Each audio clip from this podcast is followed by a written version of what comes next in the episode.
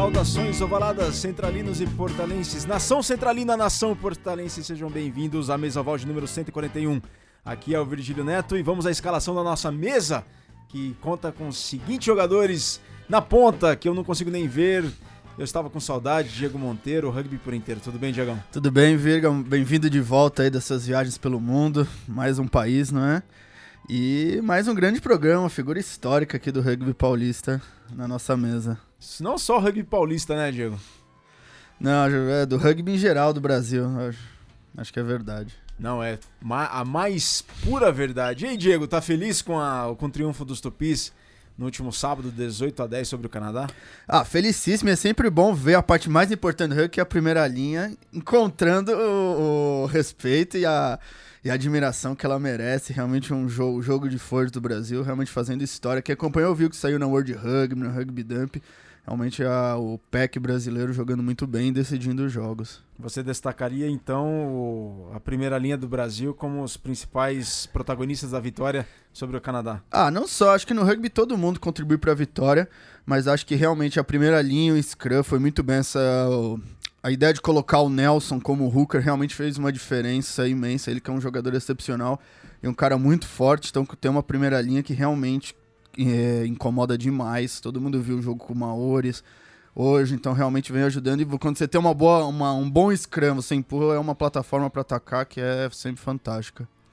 É isso aí. Falaremos mais ao longo do programa, porque vamos querer a opinião do nosso convidado de hoje, que logo mais a gente apresenta. Agora é a primeira vez que a gente faz o programa juntos, que a gente faz o mês oval juntos, mas ele já é presença garantida aqui em todos os mesas ovais. Chitão, ainda vou encontrar uma rima para você, mas tá aqui do meu lado, meu colega. É, meu amigo, mas, Virga, queria interromper, não pode ser uma rima com ão, porque uma rima com ão até eu faço. É. pegar o nome do rapaz e fazer uma rima de verdade. Márcio Ronald, né? Correto, tá. correto. Até o fim do programa eu faço uma rima com Márcio Ronald. Chitão, boa tarde. Opa, boa tarde, galera. Quero agradecer aí mais uma oportunidade. Infelizmente, nosso amigo Vitor não conseguiu chegar a tempo, mas aí sempre estou aí à, à disposição para ajudar o nosso portal do rugby.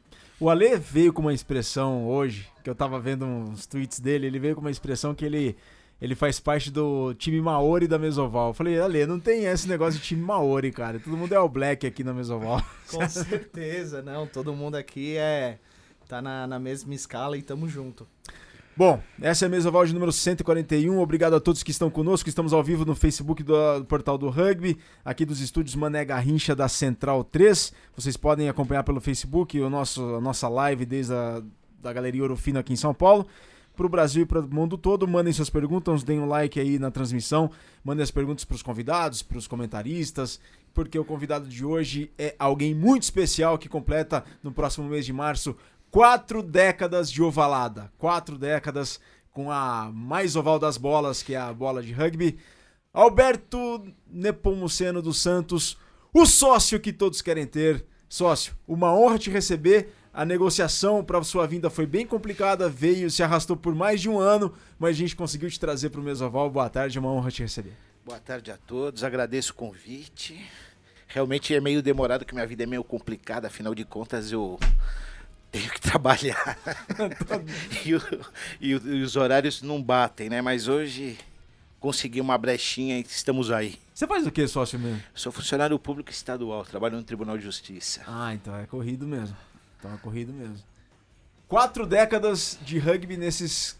Desde 79, nesses 54 anos que você tem de idade. São 40 anos com a ovalada e você começou com 14 anos. Isso aí. Sócio, é, Pra você, na sua opinião, em comparação com aquela época em 79, quando você começou a jogar, é mais fácil ficar sócio de um clube para jogar hoje? é. Depende, viu?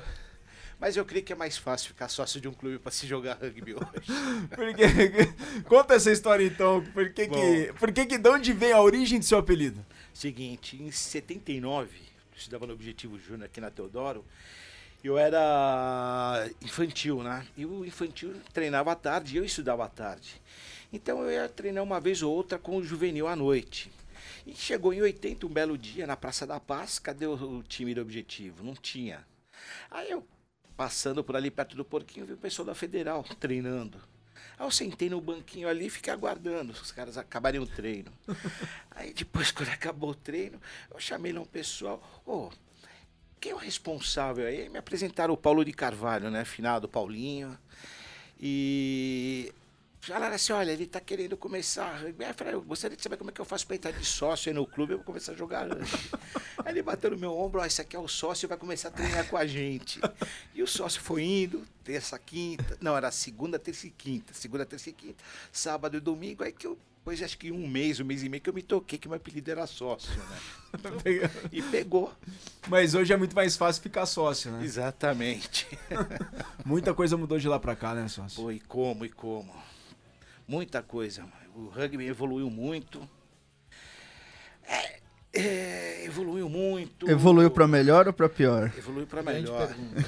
Evoluiu pra melhor, sim. A forma de jogar, a rapidez, forma de treinamento dos jogadores, formação dos jogadores. É aquela velha história. Antigamente era, ficou, ficou aquela coisa saudosa, né? Quem jogou rugby naquela época sabe o quanto era duro treinar na chuva com uma bola olímpica, que aquilo molhado virava um sabão, né? E para você obter uma bola importada com bom grip, uma Adidas, uma Mitre, nossa, tinha que, tinha que importar, realmente importar, então a coisa era difícil. Mas hoje em dia, meu, a coisa se tornou muito mais, muito mais fácil, muito mais acessível para todos. Tanto que agora a gente tem a loja do rugby, né? É verdade, bem lembrado, Gitão. Bem lembrado. Tem a loja do rugby. E aí, uma bola lá em Angola, você encontra a indumentária de rugby à torta direito lá. Encontra mesmo. Uma bola da marca da, da, da Copa do Mundo, a Gilbert, 45 reais. 45 reais. Quanta diferença, hein? Bastante diferença. E, e tem. E, e naquela época, difícil, muito difícil encontrar. Hoje em dia, muito mais fácil. Muito mais fácil. Não, realmente, era tudo era difícil.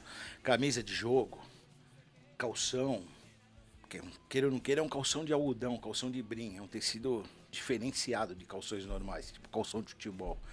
Chuteira. Então era, tudo era Pra dificuldade. ver, naquela o, pra ver um jogo. Ah, para ver um, ó, para se ver um jogo, só s- duas opções. Ou você ia para fora para ver um jogo, ou naquela época se trazia fitas VHS de fora. Inclusive a, CB a BR na época, né, eles tinham um aparelho que era com sistema europeu, então quem quando você quando o pessoal trazia fita de fora, conseguia assistir naquele videocassete. E eu sócio, qual foi o primeiro jogo que você viu? Você começou a jogar em 79. Qual foi o primeiro jogo de. de. Um grande jogo do mundo assim que você viu em loco? Demorou quanto tempo depois? Isso aí, 79, vai demorar uns 4, 5 anos. Belo dia a gente tava na, na, na BR, que era ali na Vaia de Abreu, né? Que era a antiga casa do rugby. Então com esse videocassete lá dava pra se assistir um jogo ou outro. Ou o pessoal trazia, era filmes. Filmes, é, acho que é Super 8, não sei. Então você assistia filme ali, que era um, dois, era um rolo de, de filme, pra você poder assistir um jogo. Mas isso é uns- demorou uns 4 anos, mais ou menos. Bom, e aí você treinando com a Federal, de que ano até que ano? Olha, eu comecei na Federal realmente em 80 e fui na Federal acho que até 88. Peraí, não, não, 80, 88, mais ou menos até 88, 89. Porque aí o time já tava mal das pernas, tava acaba, não acaba, acaba, não acaba. Aí resolveram acabar com o clube. Em 89. Exa- Mais ou menos. Por que sócio? Ah, isso é falta de jogador. Como muitos clubes hoje em dia, você vê o pessoal monta-se um clube, de repente, quer dizer, monta-se um grupo, de repente esse grupo vira um clube, mas eu não sei o que acontece que acaba acaba acaba, acaba some. Como tem vários aqui em São Paulo, já tiveram vários também em São Paulo, desde clubes, colégios, etc. Acho que a grande maioria do problema disso é não ter categoria de base, não ter o pessoal com lá de certeza. baixo pra subir, pra você ter aquela renovação, né? Uhum. Aquele sangue novo, porque tem muita gente que vai crescendo e vai aumentando a responsabilidade, né, da vida. Né? O rugby, como é amador, não, nem sempre dá pra você deixar como prioridade. Exatamente. E esse ano temos Copa do Mundo. Agora com a internet, acesso a jogos é a coisa mais simples que se tem, entendeu? E o que, que acontece depois de uma Copa do Mundo? Sempre vem um, pumba, vou montar um clube, vou montar um time. vai na uma grande loja de esportes em São Paulo, compra uma bolinha oval e vou para a praça central da cidade, começa a treinar, acha uma meia dúzia ali pronto, tá um grupo formado que já acabam dando um, nome lá, o vermelho, o futebol rugby clube, prata, sei lá. E pronto, montou-se um clube, né? Aí tem uns que dão certo, tem outros que não, né? Mas eu acho que no geral as equipes ainda no brasileiro em geral pensam muito pouco no longo prazo. Parece que os times pensam sempre em ganhar o próximo jogo, ah, vamos ganhar título. E às vezes ninguém pensa, ah, eu quero que daqui 5 anos, daqui 10 anos o clube ainda exista. Parece que o mundo não passa. Você tá na B, subir pra A, você tá na A, ganhar A, você tá na C, subir pra B, e meio que não passa muito disso o horizonte. Então acaba sempre ficando prejudicado o longo prazo. Com certeza. E categoria de base, queira ou não queira, é tudo. Tudo. Se você não tiver categoria de base, você não, não consegue se manter lá em cima. Porque, uma, jogador não é eterno. Cara, uma hora, vai, devido a problemas profissionais, o cara para de jogar, contusão, lesões, o cara para de jogar. E aí? Sai um cara, e aí? Você vai colocar quem? Quem é a, reposição? Não tem. Por quê? Você não tem a categoria de base. Se tem alguns clubes que tem grana, ah, qualquer coisa eu convido um cara, chamo um cara do outro clube, eu vou pagar uma grana para ele mensal para o cara estar aqui. Mas e aí? Isso não é a solução. E o legado, né? O que fica pra depois. Exatamente. O Francisco Oliveira ele coloca aqui: Federal, grandes jogos contra a Poli. Mandando aqui um abraço, grandes parabéns, sócio, um grande entrevistado. É, o Chico, o Chico da Poli. E aí, esses grandes jogos, era contra a Poli? Era, era o principal Ah. rival da Federal? Não, não. Ah, queira ou não queira, naquela época, jogo puta, que pegava, bicho pegava mesmo, era Bandeirantes. Na época não era Bandeirantes, era o Bruder ainda, né? Até 83, né? É, mais ou menos. Tinha jogos no brasileiro, tipo Niterói. Então, Poli também davam bons jogos. Mas, e com a Poli era mais engraçado, né? Que Poli subia um ano, Federal caía. Aí a Poli caía, Federal subia. Era sempre assim- era uma coisa assim engraçada. Era sempre um subia, era um ano na primeira divisão, descia pra segunda, né? Então, era uma coisa engraçada. Mas a Poli sempre teve bons jogos, né? E você. Fala, Chitão. Qual era, assim, o time que mai- tinha maior rivalidade, assim, com a Federal? Era difícil, porque a Federal era um, era um clube de segunda divisão. Sempre foi um clube de segunda divisão. Então a gente não tinha muito aquele negócio, aquele pegado. Mas jogos duros, era contra Pasteur, Bruder na época, que o Bruder tinha realmente um belo time, né? Que acabou, acabou o Bruder, virou Bandeirantes, né? Que é Martoni, Mário, Mirandês, por aí vai. Você tinha bons jogos. Contra o pessoal do, do, do Niterói também eram jogos duros. Mas nada como. Nada diferente do que é hoje. Quer dizer, tinha muita diferença, sim. Forma de jogar, as leis do jogo já eram diferentes, né? É, Não tinha tanta essa preocupação. Antigamente, primeira linha, para quem gosta de, da primeira linha, ia gostar de. Ó, você começou com primeira linha, né, sócio? era assim, tipo, um olhava na cara do outro, mirava um a testa do outro e você só escutava o clock quando formava, né? Você já ganhava o scrum, tipo assim, no pack, né? Agora não, agora tem. Tem, Tempo, tem. os, tem, tem os tempos, tudo visando preservar a, A integridade física do jogador, né? E- Naquela época a arbitragem também não via, sempre falava um soco, uma briga. Olha, tinha o Brian, o Brian Hogan, que era um árbitro, ele era do SPAC, um senhor já de idade. Ele era aquele cara, meu, tava, tava jogando. De repente começava aquela briga, ele parava e o pau comia. Aí dava cinco minutos de briga, aí os ânimos acalmavam, ele chamava os dois capitães. Estão calmos agora? Ah, Então vamos continuar a jogar, né? Então era assim. Acho que o Xavier conta essa história. Tem uma outra pessoa que veio aqui contar essa história também. Não, o Brian era sensacional. Era um senhor que eu gostava muito dele. E você foi também fullback, né? Você foi primeira linha, foi pilar, foi hooker, mas você também foi fullback. fullback, na sócio? Federal. Comecei jogando de fullback. Não, na real mesmo comecei jogando de hooker. Aí fui pra Pilar, eu era juvenil ainda. Aí na época o Sam era fullback, tinha o Soneca do SPAC, que agora tá no interior também. Não, o Soneca era o fullback, o Sami tomou o lugar dele. Aí o Sami sempre foi um bom jogador. Tá? Sami Arap, Sami Arap. ex-presidente da CBRU. Exatamente. O Sami sempre foi um bom jogador, né? Aí ele achou que o rugby dele, ele tinha que estar num outro patamar, né? Aí ele foi para medicina. E nessa história, eu assumi o lugar de fullback. E fiquei. Isso em que ano? Eu saí. Acho que 84, 85, mais ou menos. Eu já era adulto já. Que meu último ano de juvenil foi em 83. Então eu já era adulto. Foi mais ou menos nessa, nessa, nesse ano aí, mais ou menos. Aí o Sami foi para medicina e eu fiquei como fullback na Federal, na, na, segunda divisão, né? Durou muito tempo essa experiência de fullback? Ah, durou bastante tempo. Porque, inclusive, quando a Federal terminou, eu aproveitei um convite que eu tinha recebido do Mário Domingues, né, do Band, e fui jogar no Band. Eu joguei lá dois anos. Foi 99, 2000, alguma coisa assim, tá? 89. Não, não, é... deixa eu fazer. É, tá na Federal até 89? É, mais ou menos, é. Mais 89 e 90? Mais ou menos isso. Aí fiquei lá dois anos, não me, não me adaptei com o pessoal do Band. Aí eu ia parar de jogar, realmente ia parar, ficar só apitando jogos, né? Aí o que, que aconteceu? Eu encontrei com o Andrezinho, André Marques, que era do Rio Branco, né? Do, num barzinho ali em Pinheiros, ele me convidou. E foi bem na época que o Rio Branco estava tendo aquela transição, né? Tinham muitos que foram para Alphaville e estavam tentando se segurar ali na primeira, na, no adulto, né? Aí eu fui para lá e lá eu pendurei a chuteira. Até 2000. Você ficou bastante tempo então no Rio Branco? Fiquei, fiquei mais tempo no Rio Branco do que na própria Federal. Campeão brasileiro, não foi? Campeão paulista, brasileiro. O time ideal seu ali que você jogou no Rio Branco, quem que era é, sócio? Eu, Calaf, Fofão, Curu, Buzo, Buzinho.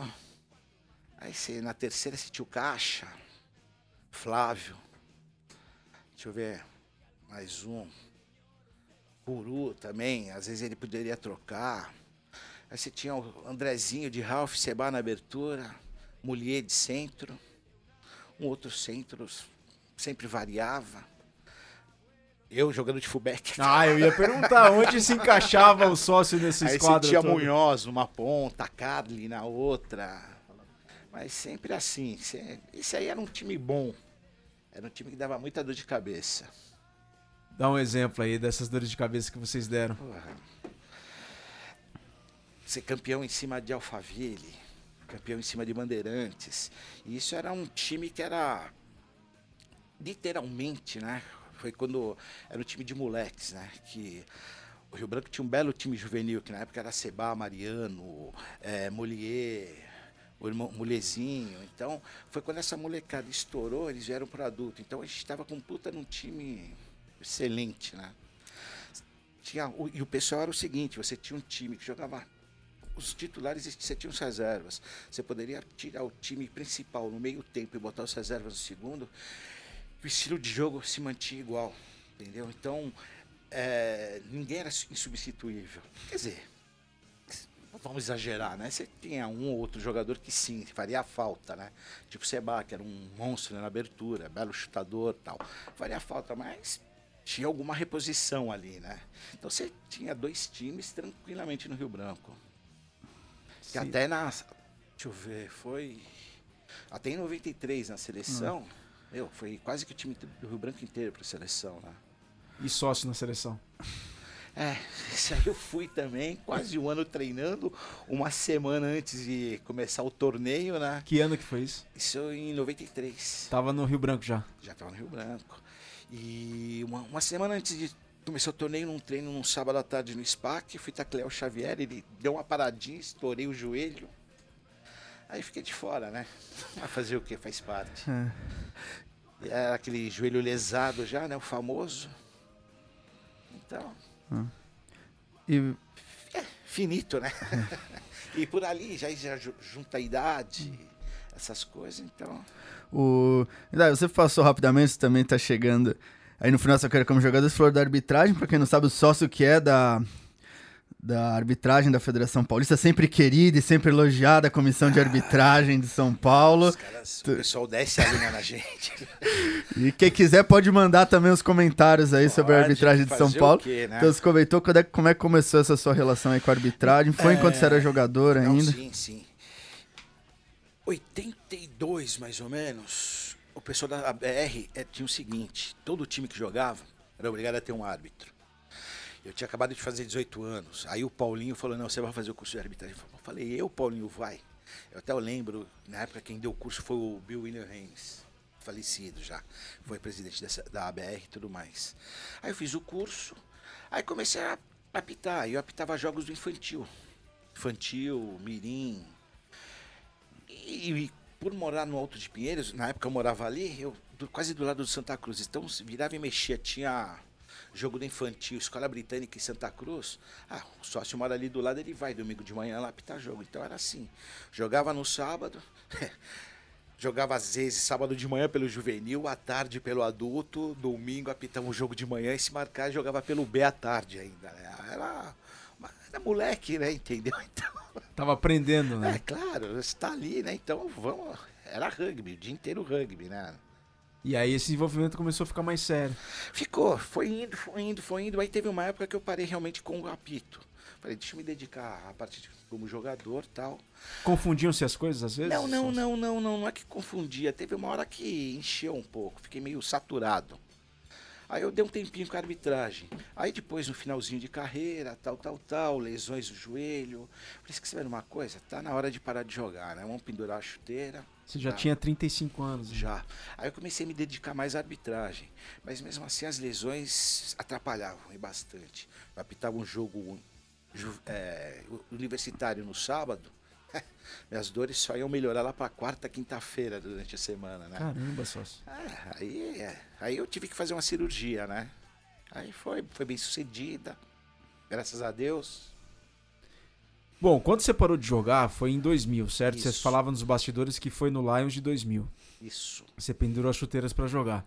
Sócio, agora uma dúvida, a gente vê, Brasil ganha do Canadá, joga o America's Rugby Championship, tá na melhor colocação do ranking na história, 26º lugar.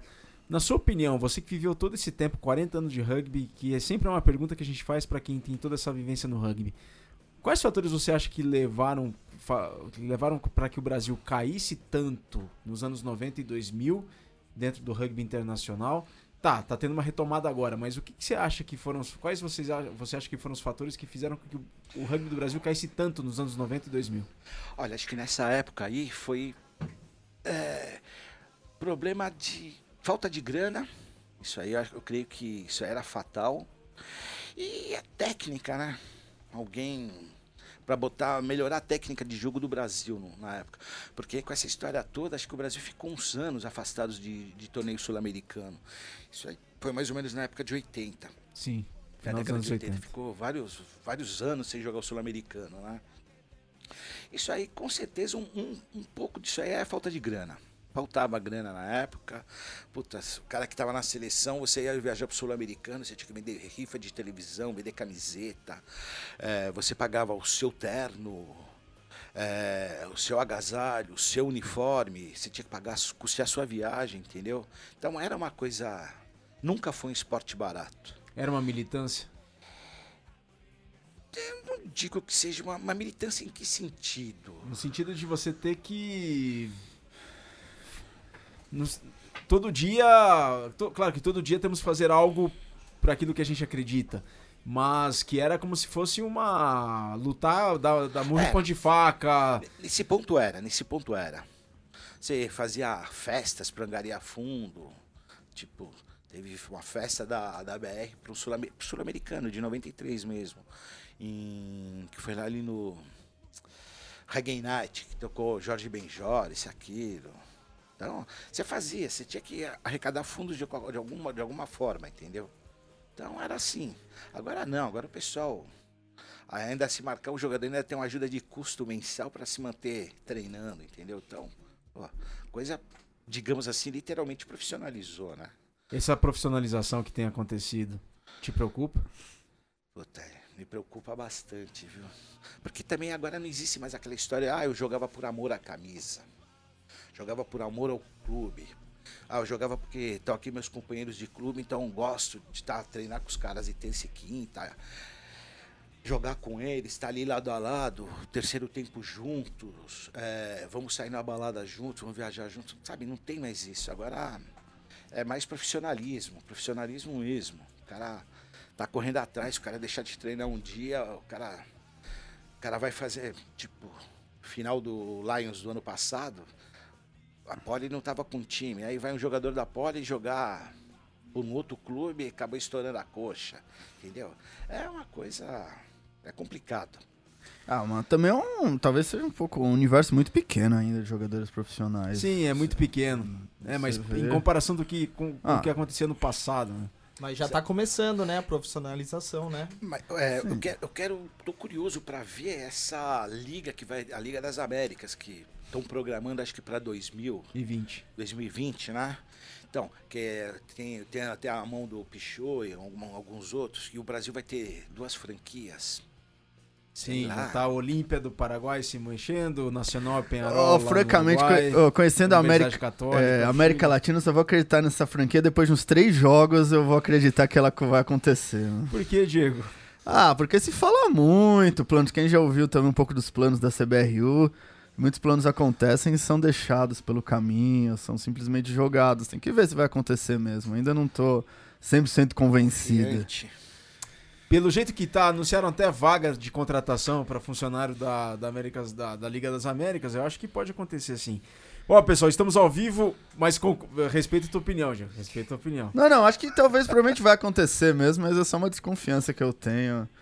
Já estão falando até de contratação, já estão fechando contrato com os jogadores, parece. Então realmente está bem avançado já. É, o Nacional e o Penarol lá no, no Uruguai já estão mobilizados para terem as equipes de rugby, fora outras equipes. Né? O futebol também está se envolvendo nisso.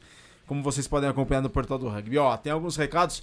Lucas Toniaso, bora acompanhar o dinossauro do rugby brasileiro. Dali sócio. Chiquinho aqui já mandou um recado. A Estefânia coloca que a ESPN vai transmitir a Copa do Mundo. Começa no próximo dia 20 de setembro. Teremos uma programação especial na Central 3 aqui sobre a Copa do Mundo. Aguardem em breve mais informações. O Chiquinho coloca: na época tínhamos muitos times universitários, engenharias, Mauá, Poli, Mackenzie, FAP, FEI. E o Baeta coloca aqui, ó. O Baeta se marca como super fã do sócio e fala: que legal, meu amigo sócio no Mesoval. Velha Guarda. Ó, ele escreveu poemas aqui. Velha Guarda Federal. Um grande abraço direto da Espinha para ele. Ainda bem, bem que não tem mais nenhuma rima parecida. É, Baeta é, é surreal. é surreal. Ó, e o Chico lembrou bem, meu tio Mackenzie, que além de ser time universitário, era um time duro. Esse era um time encardido de se jogar. Ai, meu Deus do céu. Que que uma história curiosa assim daqueles tempos, sócio, daqueles tempos que pouca gente conhece hoje, que pratica rugby hoje e tal, e pouca gente sabe anos 70, anos 80, anos 90 do Vai, rugby brasileiro. Eu não lembro a década, o Sami ainda jogava na Federal. Era Federal e Mackenzie adulto. Lá no PL, que era um campo que tinha lá no Arujá, Perfect Liberty, é um tipo uma seita. Não era o. Nippon, não, né? Não, não, era no PL. Uhum. Tava lá uma, uma situação, tinha um megaton Jogava no Mackenzie, engenharia. Meu Deus do céu. Ele, esse cara correndo, o Sami correndo atrás para itacleá-lo. Só sei que. Eu não sei como é que aquele cara conseguiu. Segurando a bola com uma mão, ele só virou outra mão assim para trás e um, acertou um tapa em cheio no Sami, né? Falei, meu, que absurdo, né? Nada. O jogo segue. É, eram umas coisas assim que não, existia, né? E como árbitro, sócio, o que que você. Uma situação inusitada. Uma situação. Assim? Ah, você quer. Vamos ah, lá. Você quebrar a perna pitando o jogo. Você quer coisa mais inusitada do que essa? Isso aconteceu comigo. Pô. Qual o jogo que era? Pô, era a primeira etapa, acho que, acho que era Super 8 ainda na época. Do brasileiro era Curitiba e Desterro, lá em Curitiba.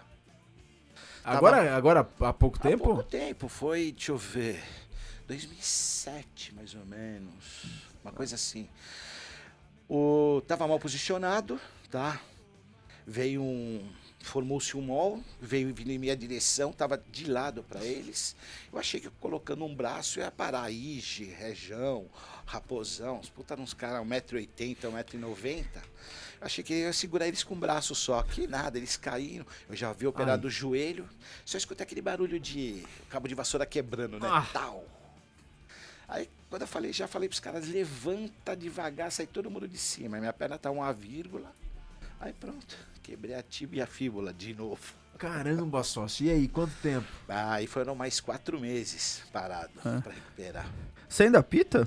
Não, não mais. Desde quando? Meu último torneio foi. Acho que 2015. Foi um beat rugby em Santos, na Praia Grande. Ah, não faz tanto tempo assim. É, eu queria até voltar, mas a pancinha não deixa. Quem que te incentivou tanto assim na arbitragem, sócio? Você teve algum mentor na arbitragem? Tinha, na época, tinha o Paulinho, que era treinador da Federal, que foi um dos, dos fundadores da Federal, praticamente, né? Que era jogador da medicina. Tinha Beto. E tinha outra, eu gostava do esporte, aquela história, você. Depois que o bichinho te pica, cara, você não larga mais, amigão. Se você. você bichinho te picou, você tá ali com aquela doença incurável.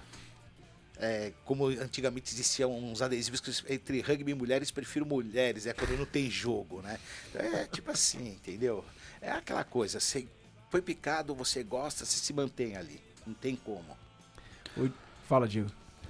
Não, eu queria que você falasse um pouco aí do seu trabalho na comissão de arbitragem, a comissão também que Isso. trabalha tanto e que a gente só vê o árbitro e reclama do árbitro e do trabalho de vocês. Aquela história, é, no rugby, a arbitragem, você quer, você pega o Tier A, que são um pessoal, vai, o Six Nations, você pega situações que ocorrem dentro do jogo, lá, e o que, que acontece dentro dos jogos regionais, aqui no Brasil. São situações diferentes. Lá, o árbitro é orientado a apitar de uma certa forma. Porque outra coisa, lá os caras têm televisão. E a televisão tempo, tempo. Então, quanto menos a bola ficar parada, se, se quedar morta, né? Melhor a coisa. Então, é isso que eles querem. Querem rapidez, velocidade e a coisa que a- querem que a coisa flua, o jogo flua. E aqui no rugby nosso doméstico não é assim que a coisa funciona. Tem muitos erros. Só que a gente tem uma outra orientação e a gente tenta preservar muito a integridade física do jogador. Aí tem esse pessoal que está na seleção, no grupo da seleção. Quando eles não estão com a seleção, eles voltam para os seus clubes. Aí quando você vai apitar um jogo deles, "Ah, é que lá fora os caras apitam assim, aqui dentro vocês apitam de outra forma. Aí fica aquele grande embate. Comissão de arbitragem da Federação Paulista. Quem trabalha nessa comissão é eu, Mariano, o Vitor Hugo e o Murilo. tá? Vitor Hugo Barbosa. Exatamente. O Murilo é o Bragoto. Exatamente. Então nós nos reunimos toda segunda-feira, fazemos as designações do fim de semana. Pune os jogadores. Hã? Pune os Não, jogadores. isso aí, a punir jogadores, não. Isso aí já é com o, o pessoal do, da comissão de. Ai, Disciplinar. a comissão disciplinar, que aí é o Fiore e outros, Sérgio Livolski, então isso aí é outra coisa. Nós não punimos ninguém. Então o que, que a gente faz? Analisa os jogos do fim de semana e começa. Ver quem é que está disponível, que a gente tem uma, uma planilha que é para poder ver a disponibilidade dos árbitros e começa a escalá-los de acordo com a experiência do, do árbitro para o nível de jogo. E a gente vai encaixando. Aí você tem que encaixar, são quatro: é o árbitro, os assistentes e o mesário. E você tem que rezar para ninguém faltar. Você tem que rezar para não ter muitos jogos em lugares diferentes no fim de semana, senão isso te complica. Uma coisa que complica muito é no segundo semestre. Você continua, o- a primeira divisão do, do Paulista acaba no meio do ano, Sim. mas as outras divisões continuam no segundo semestre.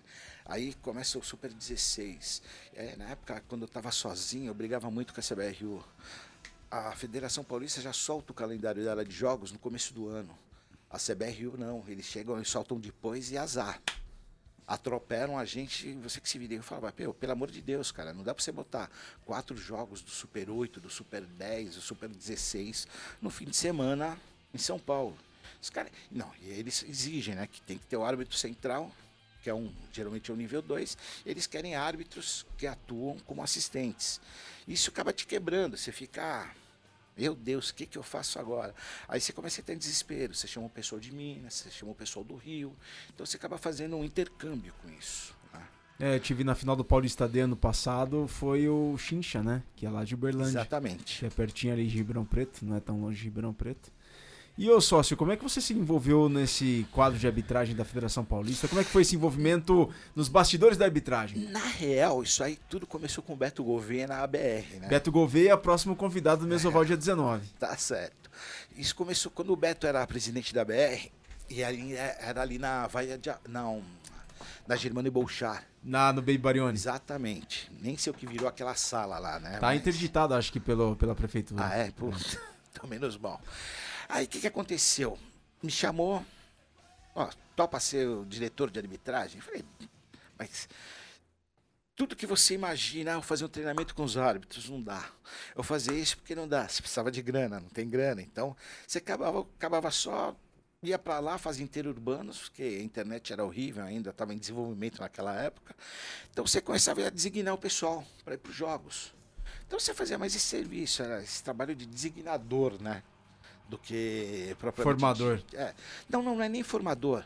É, você designava o árbitro, porque, tipo, você pode ir para tal lugar? Pode. Naquela época você ia, você ia sair de São Paulo, ia pro, pro Rio de Janeiro para apitar um jogo, era uma passagem de ida e volta de, de ônibus, e você ainda ganhava um misto quente para comer na parada, né? Então era, era assim a coisa, entendeu? E nessa história aí foi indo, foi indo, foi indo, aí eu me afastei. Tá, tava noivo tal, isso, aquilo, aí não dava, meu pai tava ruim também no, no hospital.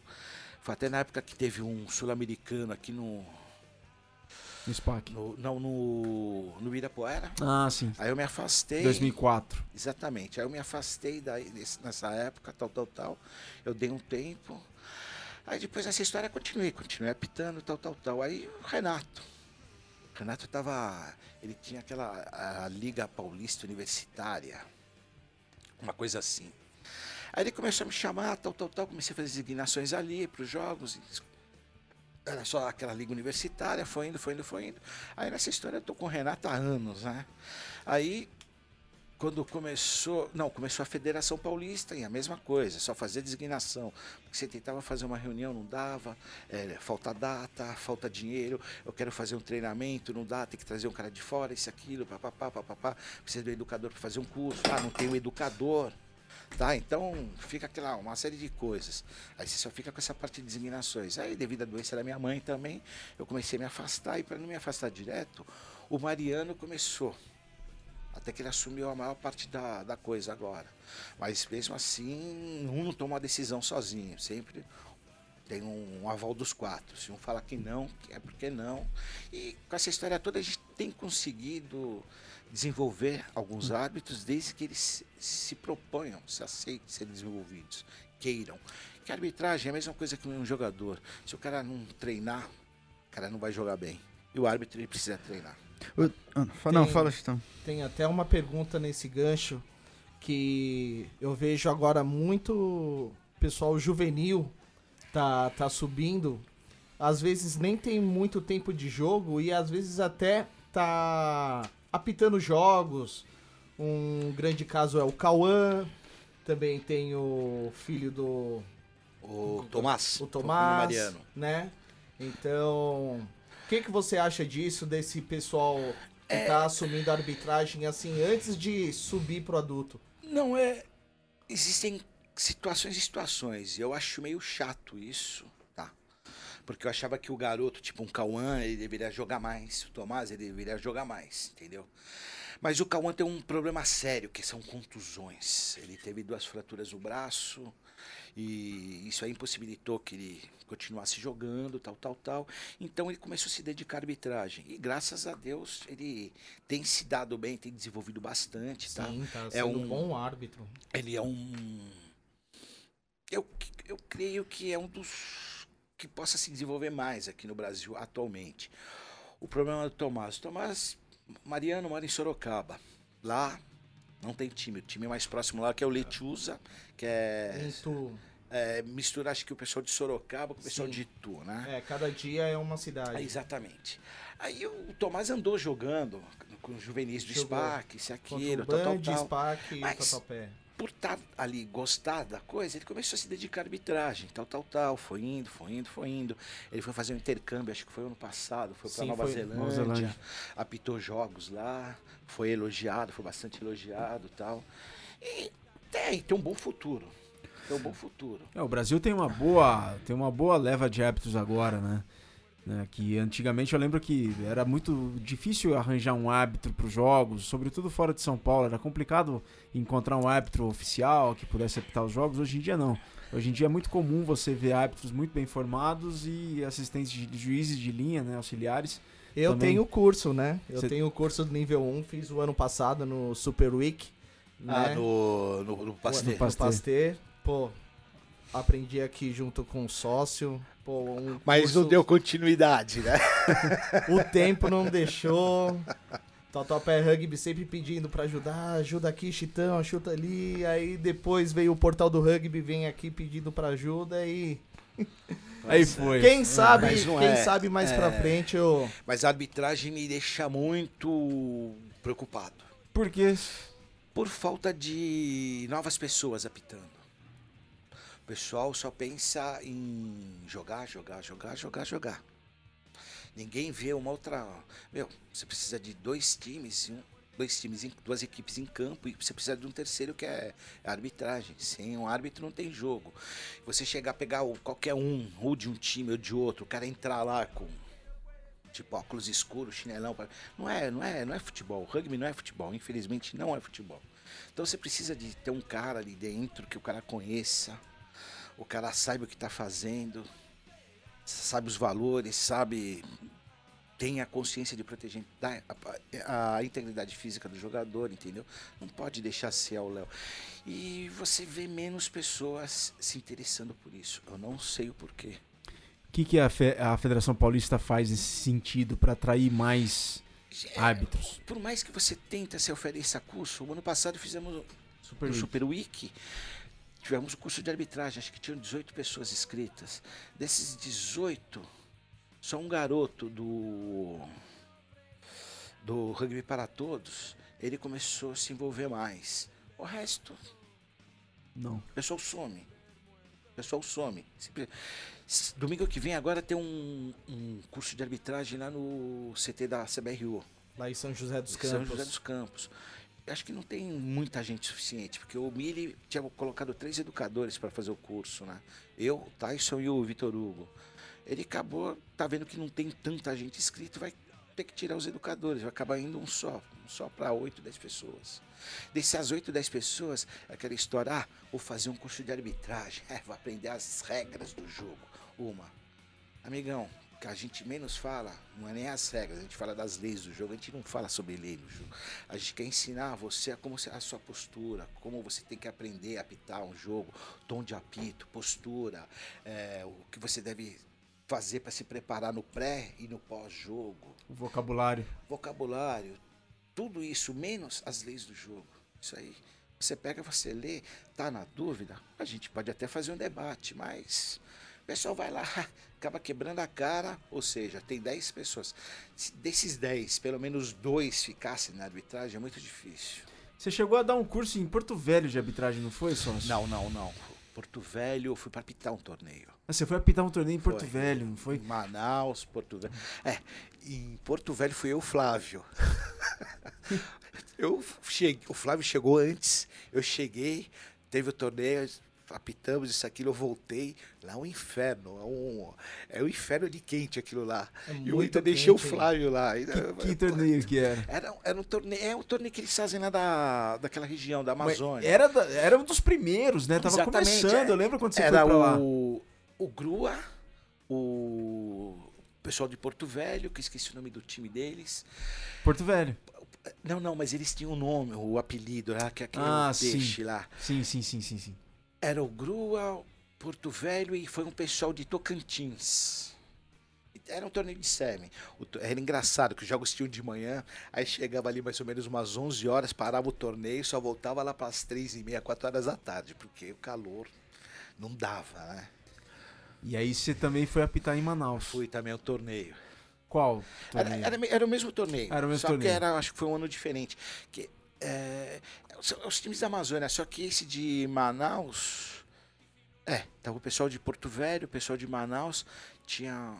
Tinha acho que um time de Belém, se eu não tô enganado. O Acemira? Eu não. Não, não, não tinha. Não tinha. Eram alguns jogadores e algumas jogadoras que foram pra lá em. Não, era um time do- de uma ilha de Manaus. Eles montaram lá. E tem, tinha outro time de Manaus lá, que era o Corubos. Ah, o Corubo Guerreiros Corubo. É, isso aí Guerreiros mesmo. Corubo. É, foi, só que era. Não, lá foi torneio de 15. E, mas rolou alguma clínica de arbitragem ali ou Não, só foi não. pra pitar mesmo? Fui só pra pitar mesmo. E ainda quem ajudou foi o Cabeludo, que era um cara. Era um jo- ex-jogador do Niterói, que ele tá morando em Manaus. E tava apitando, apitando, até estourar a coxa, eu teve que morrer com o torneio inteiro apitando.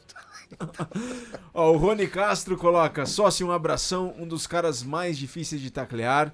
Cauã E esse Rony Castro, ele foi o ano passado lá em Manaus jogar contra o Grua. Foi um puta torneio, a Taça Baré. Taça foi, Baré. Foi, foi muito legal. O pessoal do Grua tem um puta terceiro tempo.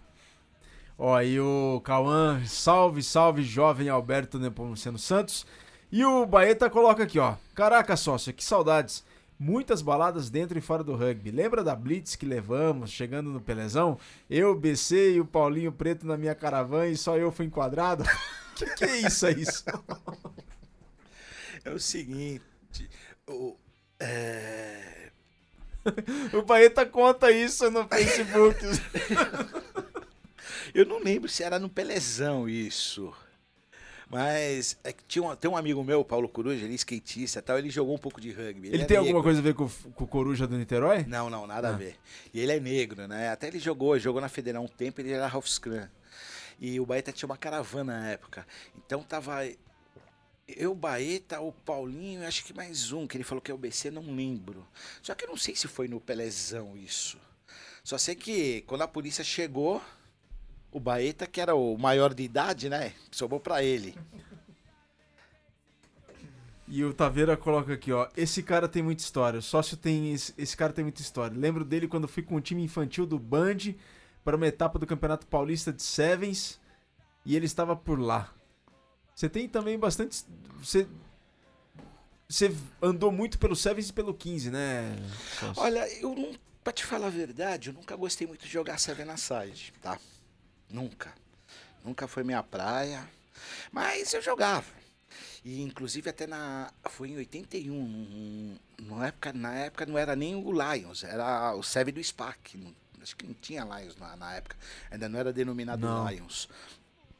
Ia ter o Sul-Americano de 82. E eu, puta, tava louco pra jogar esse Sul-Americano, ir pra seleção de qualquer jeito.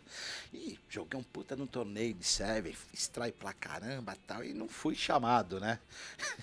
então você imagina a decepção de você moleque, né? Então, mas tudo bem, faz parte.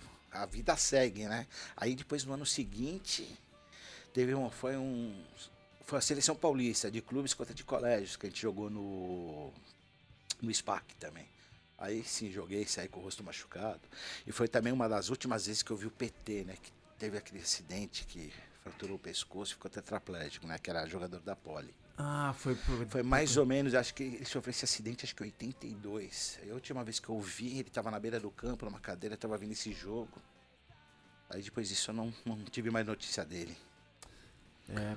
O Rony Castro coloca aqui, sócio por falar em grua, os caras jogam muito bem, joguei contra eles em dezembro de 2018, igual o Chitão falou. Isso, falou no aqui. time do Bebarians. no time do Bebarians e eles são ótimos. Sócio, como é que você tá vendo esse crescimento do rugby do Brasil hoje? É um crescimento. Você falou que tá preocupado. É um- é, mas é um crescimento quantitativo e não qualitativo. Tem uma grande quantidade. Você quer ver mais times aparecerem, mais grupos de pessoas com uma bola oval na mão se denominando um time? Depois da Copa do Mundo desse ano. O cara assiste a Copa do Mundo, puta, vamos montar um, um time. Junta meia dúzia de amigos, começa a treinar na praça, entra no YouTube, vê esquema de treinamento, pronto. Correr pra frente, passar a bola pra trás, só pode taclear o cara que tá com a bola.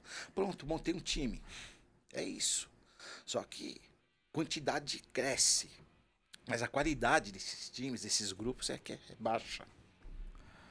Isso é a mesma coisa. A CBRU tem uma. uma Tá, o Brasil é um país com dimensões continentais. Eu não sei o que, que a CBRU tem, que eles não olham muito para a região norte e nordeste.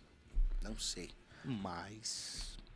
É, a CBRU considera que você só pode ter alto rendimento a partir de 300 km de distância, então eles não têm muito essa cabeça de. É, se você não der chance para aquele pessoal se desenvolver, então você nunca vai ter um alto rendimento lá, entendeu? Se eu não estou enganado, acho que era o ano passado. Tinha um garoto de Manaus, lá do Amazonas, que estava na seleção juvenil, se eu não estou enganado. Sim, acho que ele tava jogando até pelo São José. Alguma coisa assim. Porque o pessoal do São José, o Caio, né? É, o ele, Caio foi é, ele tem. Ele foi do São José, então eles têm muito contato entre eles, né? Tem, tem. Tem até. Teve dois jogadores do Guru, acho que jogaram uma temporada pelo São José. Sim, o Diegão e eu não me lembro o outro. É, há pouco tempo atrás teve o Vitão lá de Natal, que fez, jogou muito na seleção até 2013, 2013, 2014. Teve o aqueles garotos de Salvador que foram vice-campeões brasileiros universitários da FTC. É, infelizmente o pessoal que tem vontade pra jogar rugby tem que descer pro, pro sul e sudeste. É, é triste é, é, ver isso, ter que o cara sair do, do, do seu local, do, do seu time, pra buscar o lugar ao sol, né, no rugby nacional. Sim. É, poderia muito bem ser o contrário, né? É, ir alguém da CBRU plantar aquela sementinha e, e ver crescer. Pô, um, um grande caso que a gente vê é o Melina, Sim. o Delta. Eles fizeram, eles arregaçaram a manga e estão aí. É, o Melina. Trabalho dos clubes, né? É, mas o Melina, pelo que eu saiba, eles têm grana, né? O Sim. Delta, o Carlos. ele- Marvel, Marvel. O Marvel, ele. Ele pena lá. Bastante. É aquela Pra velha sair do aquela- Piauí pra cá. Aquela velha situação que eu falei antes, é vendendo camiseta no farol, vendendo rifa, isso aquilo para angariar fundos para poder jogar o Super Sevens, né? O feminino. Isso é complicado. Mudando um pouco de assunto, você tava procurando uma data antes de entrar aqui no estúdio. Que data era essa, Não, é que sócio? isso aí era o seguinte, eu pensava que vocês iam me perguntar, né? Que foi acho que 86, que tem até o Isa, né? O Cris Isa, que o Cristiano, que jogava no Band, e tá morando na Austrália agora. Ele foi um dos caras que foram homenageados e nunca recebeu a medalha dele, né? Não, é que na época acho que a BR fez uma, uma homenagem a jogadores da primeira e segunda divisão. Então era tipo pilar esquerdo, hooker direito, segunda linha, asa, é, abertura e por aí vai. Então cada posição um ganhava. Então na época era- fullback, né? O melhor fullback da primeira divisão foi o Sinclair, André Sinclair, Uhum. que jogava no Band. Eu fui o melhor fullback da segunda divisão, né? Aí achando que você ia perguntar alguma coisa assim nesse gênero, eu falei, meu, acho que é 85, 86. Aí me mandaram um post desse aí no, no Facebook. Aí conforme eu postei o Isa, pô, eu fui homenageado, meu nome tá aí, mas nunca recebi medalha, nem fui em festa nenhuma. Eu falei, é, sei lá onde você tava, né, meu? Eu, tenho uma, eu tenho uma curiosidade também, vamos mudar de novo de assunto. Todo mundo que já jogou já ouviu os clubes falando, não, porque a gente vai proibir esse árbitro de apitar nosso jogo, que a gente vai mandar. Eu queria saber se isso existe mesmo, como é que vocês fazem esse Existe. tipo de. Não, não, calma. É, existe. O clube reclamar de não querer que o cara apite o jogo. Meu amigo, não existe isso nem aqui no Brasil, nem lá fora. O cara tá aí e vai apitar. Pronto. É o que? Existe muito. A MacMed, a MacMed não, a medicina, pessoa da USP. Vai ter um InterUSP agora no meio do ano tal. Eles já pedem um orçamento. Só que os caras fazem restrições. A gente não quer o A, o B, o Z, o W, o M. Ah, mas por que você não quer? Quem? Você tá louco? Você vai escolher que é. Tá. Que tem esses times. Nossa, é um torneio belíssimo, Interusp e tal. Você pode mandar Nigel Owens, eh, pode mandar quem você quiser. O, o Anselme da Argentina, não. Os caras nunca vão ser bons pra eles. Eles têm um, um nível de rugby elevadíssimo. Então. Desculpa. Eu falo isso. E, tipo, aí quando você fica sabendo depois quem é que foi apitar os jogos, ah, apareceu uns caras lá de não sei da onde e apitaram. Eu falei, então tudo bem, então, que seja, né? Pá. Mas existe, existe muito isso. Te irrita isso, sócio? Porra, demais, meu. Não, porque todo mundo pensa que, ah, o árbitro, ó, meu. Cara tá saindo da casa dele, o cara ganha uma ajuda de custo de combustível, vai lá para apitar um jogo. Pô, e o cara chega, é hostilizado, é xingado, xingado de ladrão, isso aqui, porra. Parece que o cara tá ganhando um milhão de, de dólares para favorecer um time. Meu, para. Qual que é. Qual que, não sei de onde os caras tiram essa ideia. Que, que o árbitro vai puta, facilitar um time e penalizar o outro. Não sei de onde os caras tiram essa ideia. É. Mas fazer o quê, né? O Ruas coloca que você já quebrou os dois tornozelos no mesmo jogo, é verdade isso? Não, Celso? eu nunca quebrei o tornozelo. Ele Ru- colocou aqui, colocou, ó, ele falou, ó, tem a vez que ele quebrou os dois tornozelos no mesmo jogo também, ou é lenda? Não, isso é lenda. Nem eu sei dessa lenda.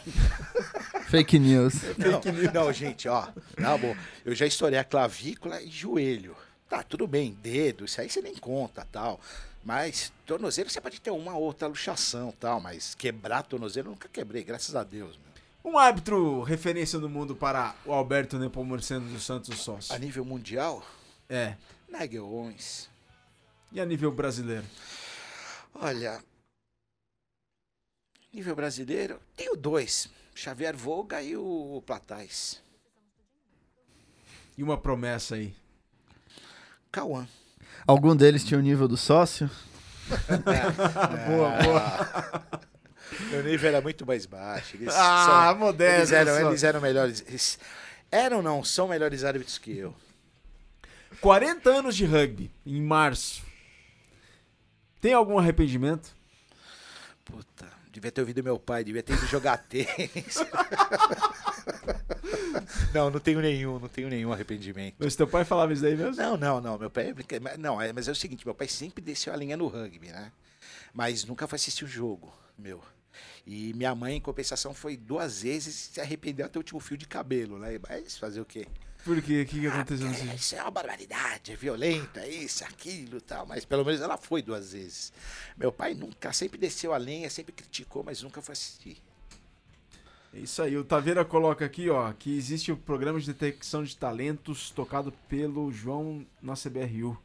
Os polos são São Paulo, São José dos Campos e Bento. Você Bento recebe Gonçalves. Bento Gonçalves, você recebe a indicação que existe um atleta em bom em tal cidade. Ele é convidado para participar das seletivas que ocorrem durante o ano. Aí, Ah, em não. 2018 ocorreram talvez oito. Vem garotos de várias cidades e estados. É, ó, a história não contada é que ele, a CBRU vai lá, pega o seu garoto e põe ele pra jogar no São José, na Polio, no Band. E o time a cidade fica sem o jogador. É, não tem essa. Estamos chegando na reta final do nosso mês oval de número 141 nessa terça-feira, semana do dia 12 de fevereiro. Estamos chegando na, cent... na edição sesquicentenária, na edição de número c- 150. Estamos a nove programas disso. É, 150 chama. Como, Sesc Centenária, acho que é isso. Edição centenária é de 100, Sesc Centenária é de 150. Eu, eu acho que é isso, eu acho que é isso. Então, se eu tiver errado, por favor, aí que mandem minha mensagem me corrigindo, por favor, porque eu acho que é esse, é esse o vocabulário mesmo. Diegão, considerações finais, sendo que o Brasil agora folga esse fim de semana, né, pela America's Rugby Championship. É isso mesmo, agradecer o sócio. Sempre bom ver as pessoas que trabalham muito por fora do rugby, que isso é o que faz o rugby crescer. Não é jogar, não é só em campo, não é chegar, vestir a camisa e jogar. Tem que trabalhar muito por fora e é assim que o esporte, cre- esporte cresce. E o Brasil agora descansa e depois faz um tour, joga nos Estados Unidos, joga no.